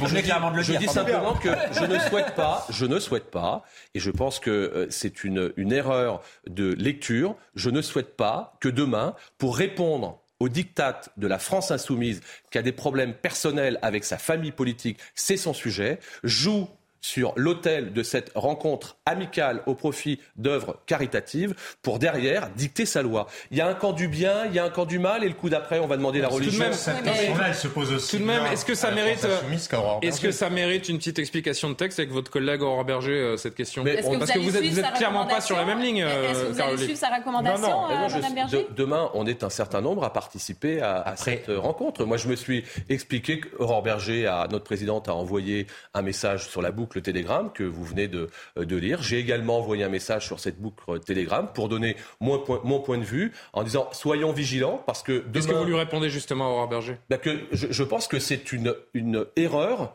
le fait justement de, de répondre comme ça euh, euh radicalement, euh, encore une fois, au diktat de, de la France insoumise. Et je vais vous dire, Là, on parle de l'équipe de football, on parle du 15 parlementaire de rugby à l'avant-veille de la Coupe du Monde de, rugby, où il, y a six mois, où il y a six mois, la France insoumise jouait avec le Rassemblement national. Ça, ça ne posait de, de problème à personne. À personne. Si demain, il n'y a pas de rencontre, il y aura rencontre, hein, mais s'il ne devait euh, ne pas y avoir eu de rencontre, c'est la fin de l'équipe de football euh, de, de, de, l'Assemblée. C'est la fin de l'équipe du 15 parlementaire de l'Assemblée, qui est un formidable mouvement où, notamment sur le tournoi des cinq nations, des six nations, il y a des échanges euh, chez les uns, chez les autres, selon que le match ait lieu Sinon, au vous, Pays de Galles. à quel poste, capitaine? Moi, je suis plutôt milieu offensif. Alors, je veux dire, hein, je vais, je vais pas trahir de secret, mais j'ai déjà vu Carlo Olive jouer, notamment avec le Variété Club de France de Jacques Vendroux. Il y a du, il y a du très très gros niveau euh, côté, euh, côté Et voyez-vous, je vous dire, parce que, euh, avec le Variété, on a fait 14 rencontres contre l'équipe de France parlementaire. 14 rencontres. Vous avez on 14 victoires. Oui, parfois 20-0. Ils ont bien fait de faire de la politique, on dit à l'époque. Euh, euh, il y a, du lourd en face de maintenant. Il faut le dire aux téléspectateurs également que les Éric Coquerel, les David Guiraud et tous ces euh, membres de LFI ou PS qui vont pas venir jouer, ils manquent l'occasion de jouer contre des, des Carambeux, des Pires euh, et j'en passe. Je sais pas quels sont les grands noms qui sont là demain encore. Oui, oui, mais il y a du, il y a du champion, il y a du champion dans cette équipe en face. Matt Pokora. non mais Matt Pokora. je, disais bon, 900, moins... 900, 900 000 euros. Il joue bien, Matt Oui, oui, il joue très bien. Fils de footballeur. exactement. Exactement. et, et l'un des meilleurs buteurs de l'équipe. Euh, 900 000 euros de récoltés avec euh, Jacques Vendroux et le Variété Club de France au, au cours de ces, euh, de ces rencontres. Et je vais vous dire, c'est dommage parce que pour le coup, Éric Coquerel, j'ai joué euh, de défenseur temps en temps central, avec Éric Coquerel. Défenseur central.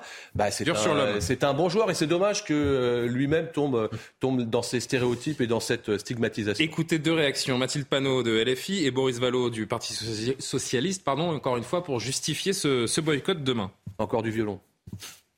C'est parce que le Rassemblement national a fait de cet enjeu-là un enjeu de récupération pour se banaliser. Et nous, euh, c'est pour ça que les joueurs de notre groupe ont, refusé d'y participer.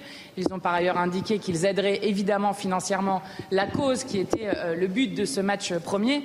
Mais nous ne voulons pas participer à euh, finalement un objectif de récupération politique par le Rassemblement national pour se banaliser. Voilà, voilà, voilà la, la, décision qui a été prise.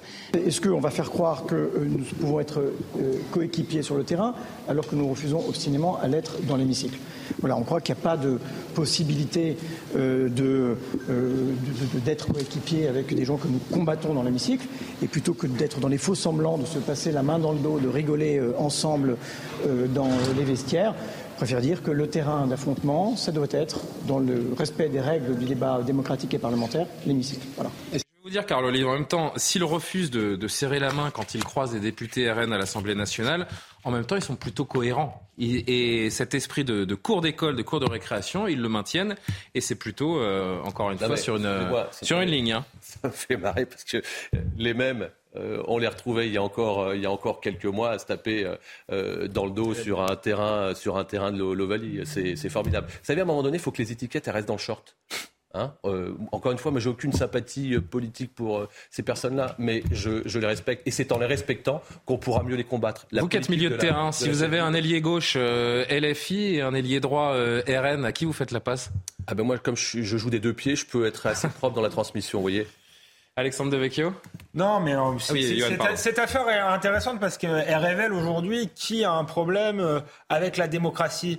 Et c'est pas toujours ce qu'on croit. Euh, visiblement, là, c'est LFI qui est profondément antidémocrate. Parce que la démocratie, mais cette déclaration, jouer au, en fait, leur idée, c'est jouer au foot avec le RN, c'est banaliser l'extrême droite. Oui, comme, si ça allait les contaminer. Le postulat de départ, sur un même à même terrain, comme si c'était une maladie. Donc ça, ça. ça, dit des choses, mais c'est surtout la, démocratie, c'est quoi? C'est considérer euh, l'adversaire politique comme un adversaire, mais pas comme un ennemi. Mm. on n'est pas, en guerre. Sinon, on fait la guerre et on fait pas, euh, on ne débat pas. Euh, mais c'est toujours la même stratégie, le pourrissement, Alexandre. Voilà, l'idée qu'on se peut se retrouver sur un terrain de foot avec des individus pas avec des gens pour faire euh, pour partager une politique, mais avec des individus, euh, c'est finalement assez démocratique. Ça montre que l'autre n'est pas un ennemi. On peut se combattre dans l'hémicycle et considérer. Mais au contraire, c'est un message. On les, combat, mais on les respecte et surtout on respecte leurs électeurs. Mais c'est un super message, justement. Au contraire, parce que là, ils ne respectent pas les électeurs parce qu'ils ont été élus démocratiquement. Qui a banalisé le Rassemblement national dans ce pays, c'est pas les médias, c'est pas, c'est les électeurs qui ont choisi de les envoyer dans l'hémicycle. Je vais extrapoler. Vous allez me dire que je vais peut-être un petit peu loin, mais quand on voit, par exemple, des matchs euh, entre Israéliens et Palestiniens, euh, parfois pour euh, justement faire la promotion de, de la paix, du vivre ensemble, ce serait un exemple quand même assez louable de voir des députés le temps d'un match de football qui oublient les climats. c'est pas ça le problème. si, vous voulez, c'est que, que la France insoumise combatte le Rassemblement national. Effectivement, ils ont même peut-être été élus pour ça. C'est dans leur ADN politique, évidemment. Mais, mais l'un n'empêche pas l'autre. Mais, non, mais si vous voulez, mais qu'ils le combattent politiquement, je veux dire, en faisant des propositions.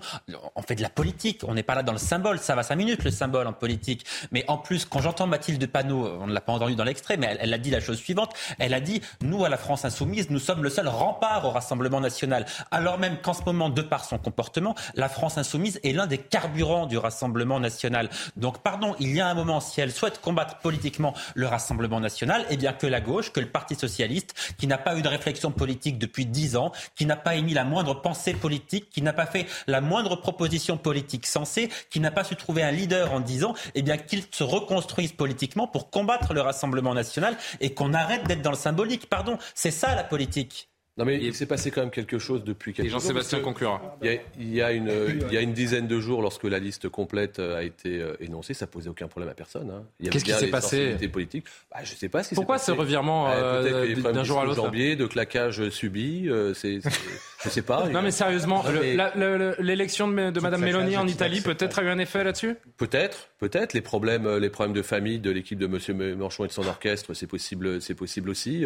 Ils, ont juste oublié, je crois, l'essentiel. Il faut toujours se poser la question à qui, à qui profite le crime? Moi, je trouve vraiment que c'est. On voulait absolument pas tomber justement dans la politisation de, de cet événement. C'est exactement le contraire. Moi, j'invite toutes celles et ceux qui vous regardent, Monsieur Pasquet, à venir demain à partir de 18h30 parce que c'est pour la bonne cause. C'est euh, pour l'association e-enfance qui lutte contre le cyberharcèlement pour les jeunes. Je me disais que s'il manquait vraiment du monde, je sais que Alexandre Devecchio, Yohann Usaï, Jean-Sébastien Ferjou peuvent euh, chausser les, les, crampons, enfiler le, le short, comme le dit Carl Olive, rentrer l'étiquette dans le short. Euh, Jean-Sébastien, dernier mot là-dessus?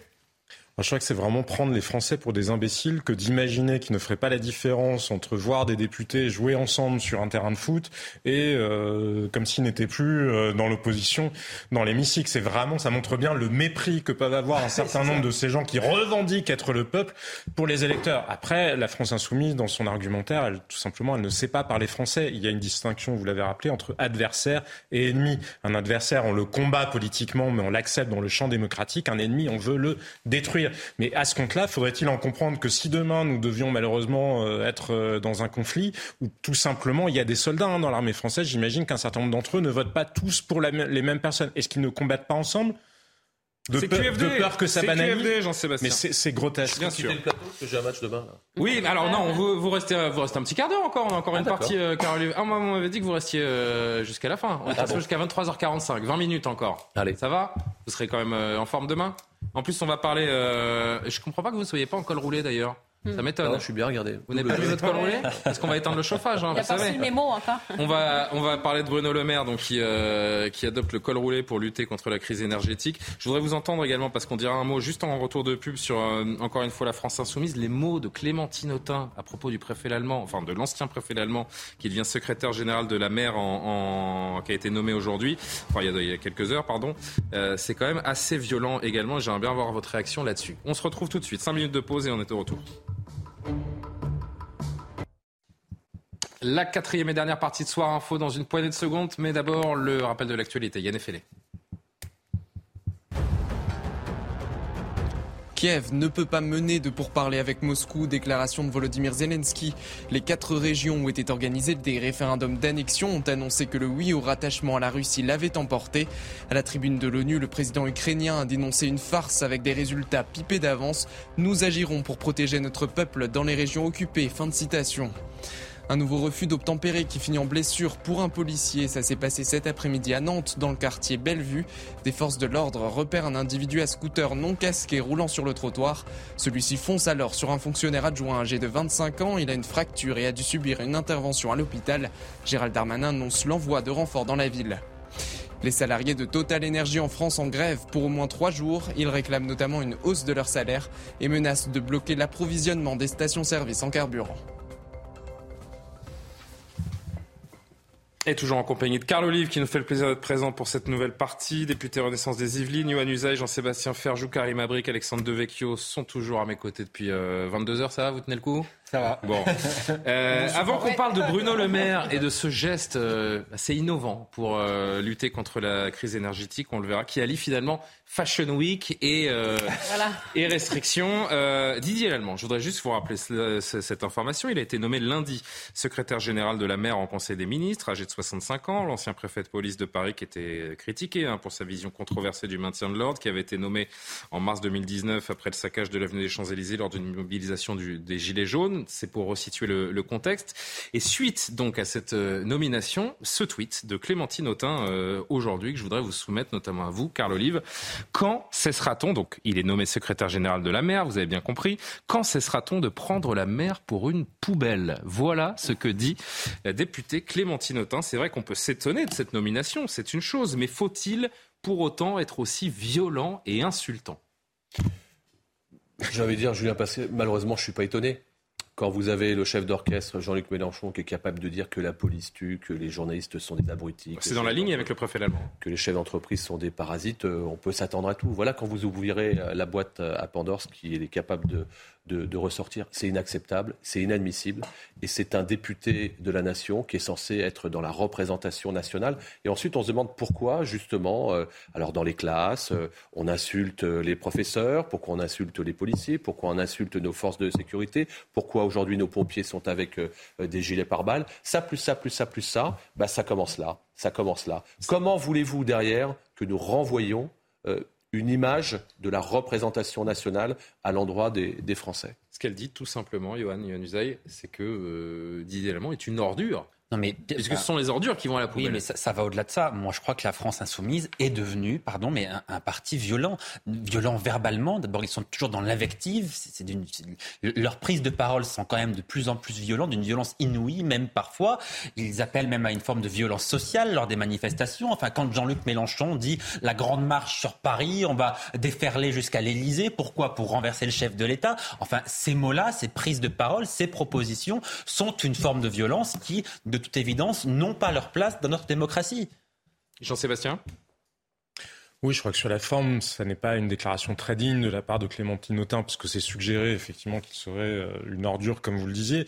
Après, le préfet allemand, à mon sens, n'a pas été non plus un préfet ah non, mais je, ne suis pas du tout en train de défendre le préfet allemand, mais, mais d'essayer de, comprendre comment euh, une députée vous de la République... pas de défendre le préfet allemand. Je constate juste une détérioration globale du débat public. Il y a effectivement ce que ce que Johan vient de souligner sur la violence de la de la France insoumise dans le vocabulaire comme comme dans l'action. Maintenant, le préfet allemand, quand il avait dit, souvenez-vous, face à une manifestante, nous ne sommes pas dans le même camp. Je suis désolé, ça n'est pas digne d'un fonctionnaire de la République. Cette nomination là, je ne la trouve pas digne. En revanche, il y a d'autres manières. Non, non, mais il y a d'autres manières de l'exprimer. Elle aurait pu utiliser tous les mots que vous venez de choisir, par exemple, Clémentine Autain, et ça aurait été beaucoup plus audible d'ailleurs. Euh, ça, Karima, pardonnez-moi. Il a menti sur le Stade de France. Enfin bref, il y a bien des raisons. Mais il a 65 ans de ne pas recaser parce qu'il y a un vrai problème nous de responsabilité. Nous sommes d'accord que on peut. La première question que j'ai posée, c'est on, on peut s'étonner de cette nomination. Ça, nous sommes tous d'accord. LFI qui enterre le respect euh, républicain au nom de l'indignation à tout va, Karima? Ben oui, ben c'est ça. On peut s'étonner, on peut critiquer, mais on parle on essaie de dénoncer chaque jour le cyberharcèlement, la haine en ligne. On se dit, ah, ce sont les égouts comme ça qui remontent hein, sur Twitter, sur Facebook, euh, où est le débat civilisé? Et on s'attend à plus des, des, des élus. Et c'est ce qu'on voit finalement, c'est de la petite politique. C'est même, en fait, euh, c'est purement disgracieux. On, est vraiment dans une autre logique. Dernier mot, et on avance parce qu'on va pas passer trois jours là-dessus, évidemment. On va pas faire trois heures là-dessus. Je comprends pas pourquoi la France insoumise fait ça, en fait.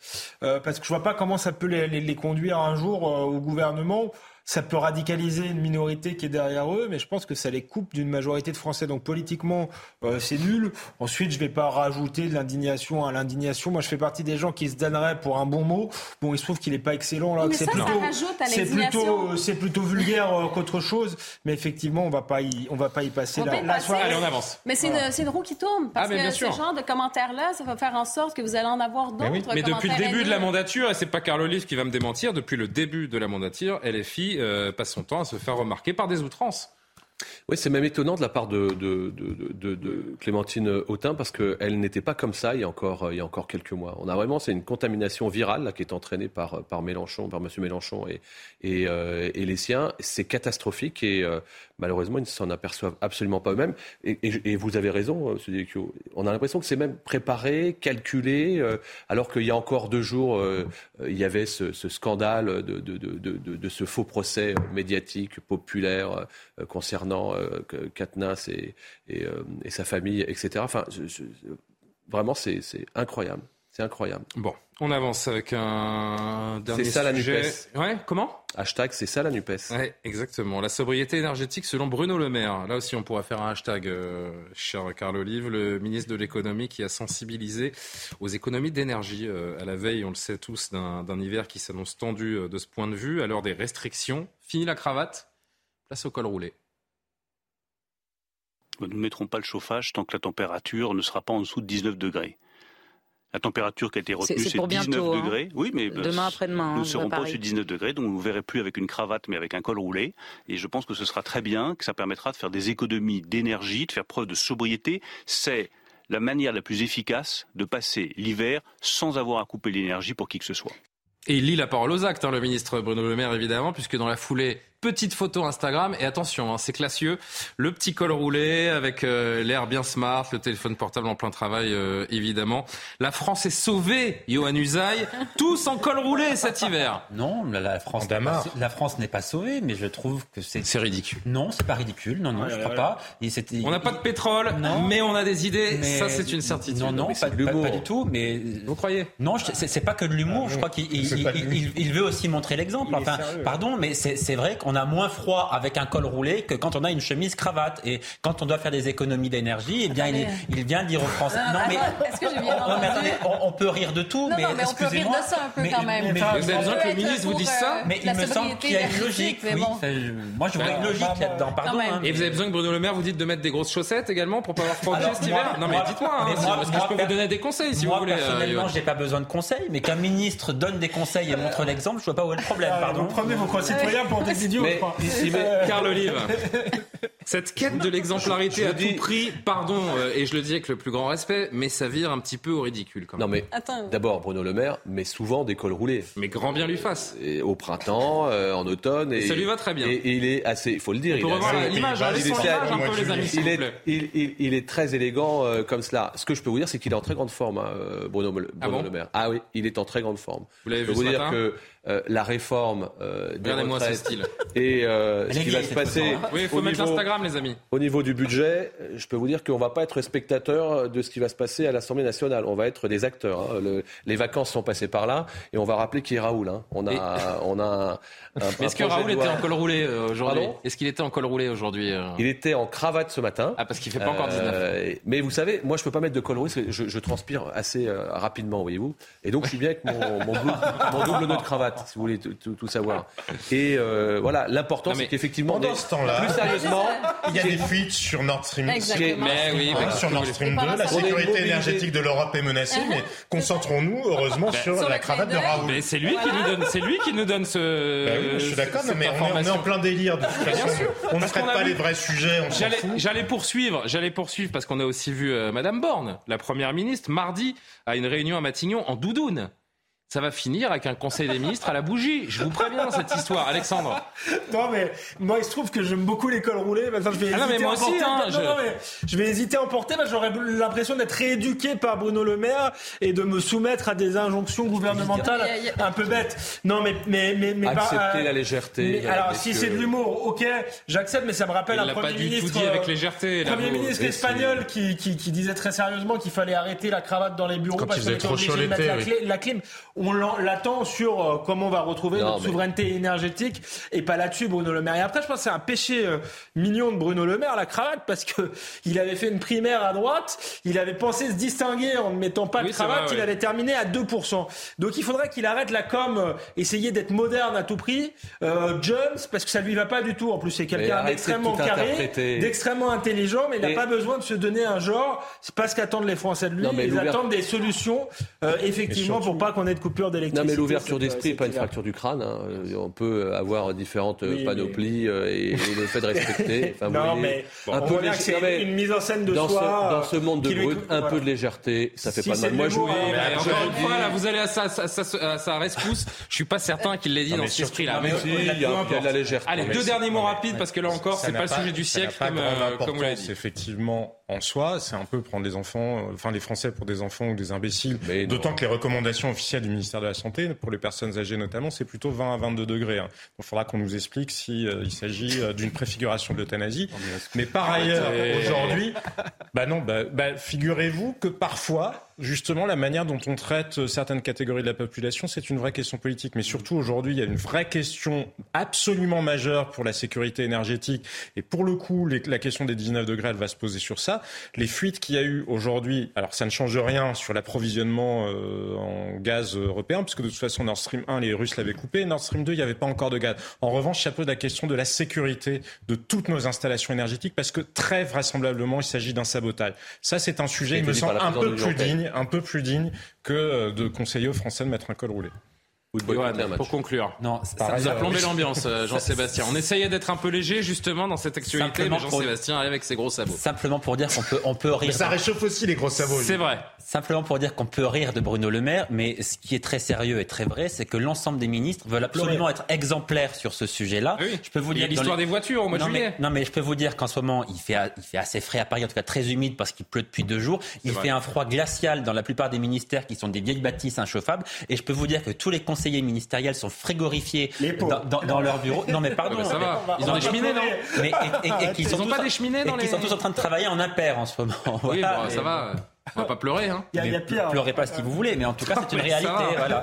Moi aussi, j'ai eu un peu froid ce matin en me réveillant. Ça, Il y a des travail- choses qui arrivent. vous, savez qu'il faut surtout pas boire parce que les chiens de montagne ont tué des arrêtez, générations là. de gens sous les avalanches parce Non, que mais là, non, on a l'impression que ça va arrêtez. mais ça refroidit. Bah, puisqu'on en est au conseil. Bon, euh, et vous savez quoi? On va finir sur euh, encore une fois. euh, c'est important d'être un peu léger de, Ben, je de- suis de- de temps en c'est temps. bien. 14 Je dis qu'il degrés demain à surtout pas boire 18h30 de- au stade Émile Antoine. Ah, Stade Émile Antoine. Et on jouera euh, en short. hein. Vous êtes sûr qu'il vous reste pas une petite place d'avant-centre là? Je, mettrais bien un petit plat du pied sécurité là, très bien. avec vous.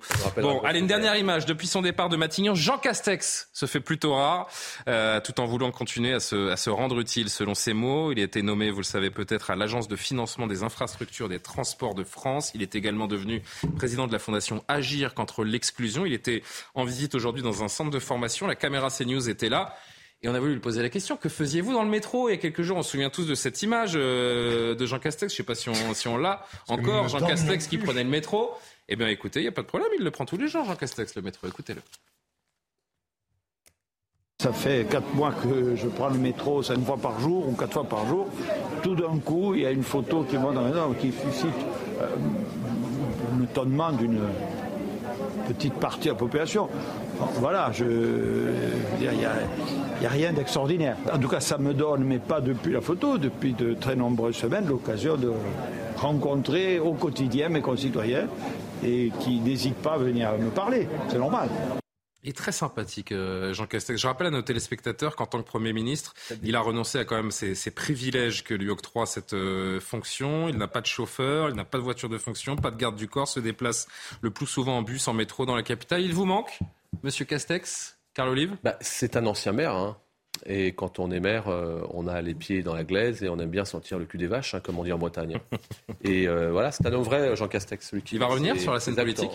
Vous le souhaitez C'est souhaitable? Oui, bah, des personnalités comme euh, des belles personnes comme, comme Jean Castex qui sont très pragmatiques, euh, le pays en a besoin. C'était pragmatique, on s'en souvient. Vous vous souvenez quand on avait le droit d'acheter des habits jusqu'aux enfants jusqu'à l'âge de 3 ans, mais pas après? Pour vous, vous taillez, on va vous mettre derrière l'équipe de foot. Hein. non, mais, non, mais moi je trouve ça très bien qu'il prenne le métro, effectivement, euh, qu'il ait renoncé à ses avantages, c'est tout à son honneur. Mais non, il n'a pas laissé que des bons souvenirs, parce que l'absurdité de la gestion du Covid, je vous assure que là, quand on veut économiser, comme nous le disait Bruno Le Maire ce matin, 8 à 9 milliards d'euros pour la réforme des retraites, quand on en a flambé des dizaines de milliards sur des mesures sanitaires qui n'étaient pas utiles d'un point de vue sanitaire, peut-être que ça c'est un vrai débat, Raoul. Raoul. Référence. Pour Raoul, pour Monsieur Raoul. Johan. Il, peut revenir sur la scène politique. Euh, Jean Castex, il apparaît, euh, c'est vrai, comme un homme normal. Euh, ça vous choque de le voir dans le métro? Non, non, ça me choque pas de le voir dans le métro, mais revenir sur la scène politique pour faire quoi? Enfin, je vois, je vois pas dans, quelles circonstances il pourrait revenir. Enfin, 2027, non. Il a déjà été Premier ministre, il sera pas renommé. Enfin, je, je, vois pas comment il pourrait revenir là, sur la, il fait partie la scène nationale. Il fait partie des gens qui sont qui sont sondés par le président de la République. Il fait partie des. Il souffle toujours à l'oreille d'Emmanuel Macron? Mais comme, comme, comme beaucoup, comme, comme Jean Castex fait partie des, des Oui, mais de là avoir un rôle de premier plan à nouveau, non, dans l'immédiat, c'est ça, semble assez improbable. Encore faudrait qu'il le souhaite, parce que le président de la République. Oui, oui absolument, mais c'est quand, quand, même un homme d'État qui euh, répond souvent présent quand on lui demande de venir. Euh, voilà, là, en l'occurrence, ça n'est pas le cas. Bon. C'est la fin de cette émission. Alexandre ou Karima, vous voulez dire un il faut, il faut savoir, il faut savoir partir parfois en politique, je pas. Et, nous aussi, il euh, faut, faut, faut, sache partir. En télé aussi, en télé aussi, il faut savoir partir. Euh, parfois, c'est ce qu'on va faire. On vous souhaite euh, bon courage pour demain. Un bon match. Euh, Carl 18h30. 18h30. Essayez de faire honneur à l'Assemblée nationale quand même. Antoine, exactement. Et on, rentrez pas Fanny. Un beau, un beau chèque à l'association. Parce qu'a priori, et enfance 35 000 euros. On va pas se mentir, il y a assez peu de chances de gagner demain. Ah non, parce que c'est mixte, euh, avec, euh, avec, des, avec des champions, euh, quand je dis mixte, avec des champions, mais il y a également des représentants de la féminine qui vont jouer, on, en est particulièrement ravis. On compte sur un but du capitaine Carl Olive, demain soir, donc au pied de la Tour Eiffel, pour ce match en faveur de la lutte contre le cyberharcèlement. Merci à tous les cinq d'avoir participé à ce soir info. Loubna Daoudi et Inès Latrèche, comme tous les soirs, m'ont aidé à préparer cette émission, l'édition de la nuit, dans quelques instants présentée par Barbara Durand. Très belle nuit, à demain pour Soir Info.